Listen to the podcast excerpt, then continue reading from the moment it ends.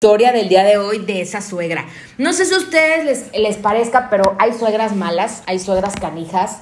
Y esta sobre todo es una suegra definitivamente muy, muy espantosa. ¿Qué quiero decir con esto? Bueno, cuando ella andaba, esta chica que nos cuenta la historia, andaba de novia, este, pues ahora sí que con este chavo, pues ya saben, ¿no? La típica suegra, tráela a la casa, mijito, para conocerla, ¿no?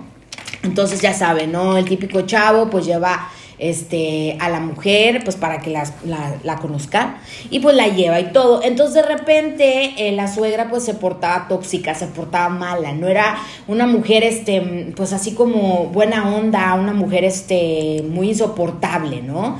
Tenía como, esa mujer la veía con un coraje a esta pobre chava y no tenía paciencia, o sea, ella realmente demostraba que esta chica pues realmente estaba en su actuación, ella, de actuar como que enfrente de su hijo, de que era una linda suegra, ¿no?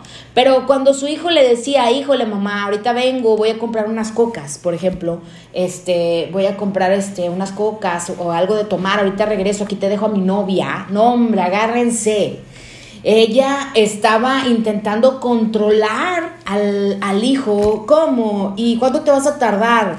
Era la reina del drama. Era muy hipócrita con esta chava y bueno, se la pasaba aventándola en directas. Y le decía que no se veía bien y que se veía muy gorda. Imagínense, a la novia, oye, te ves bien gorda, ya no sé cómo mi hijo se fijó contigo, de ti, que te vio. La cuestionaba demasiado. Y pues obviamente esta chica pues se sentía mal, ¿no? Se sentía mal. Cualquier persona yo creo que se siente mal al estar conviviendo con una suegra que en lugar de ser una buena persona, ¿verdad? Tengas una convivencia y sea un martirio. ¿Por qué? Porque no respetaban ni siquiera la privacidad de ellos. Ustedes no saben lo que hizo. Y aún así, esta chica cometió el error de casarse con ese hombre. Vamos a escuchar una rola y regreso con esta historia de esa suegra mala.